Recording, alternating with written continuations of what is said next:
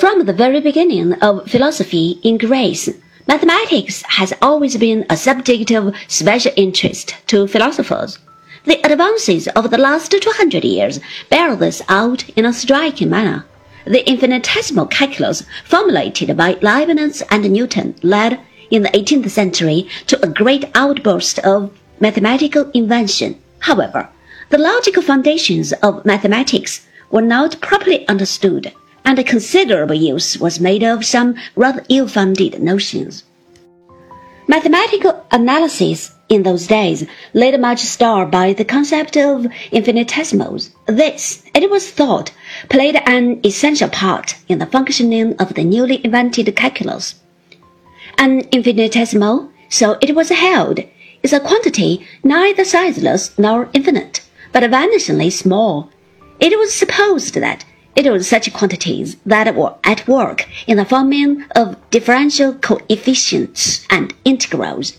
At the bottom, the infinitesimal is, of course, one of the mustest of all skeletons in the mathematical cupboard, for it goes back to the unit of the Pythagoreans, which is a similar version of this entity.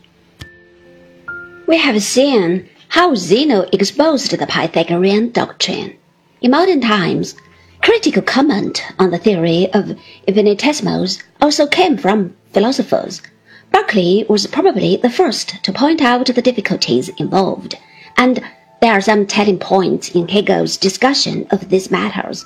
But mathematicians did not at first pay heed to these warnings. Nonetheless, there comes a time in the development of any field when standards of rigor have to be tightened. In mathematics, the period of rigor sets in with the beginning of the 19th century. The first onslaught was delivered by the French mathematician Cauchy, who worked out a systematic theory of limits. This, in conjunction with the later work of Weierstrass in Germany, made it possible to dispense with infinitesimals. The general problem of continuity and infinite number which are lurking behind this development, were for the first time investigated by Georg Cantor. Nonetheless, there comes a time in the development of any field when standards of rigor have to be tightened. In mathematics, the period of rigor sets in with the beginning of the 19th century.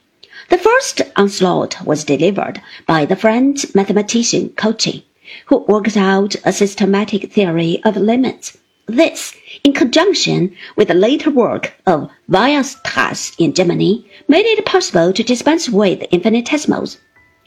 The general problem of continuity and infinite number, which are lurking behind this development, were for the first time investigated by Georg Cantor.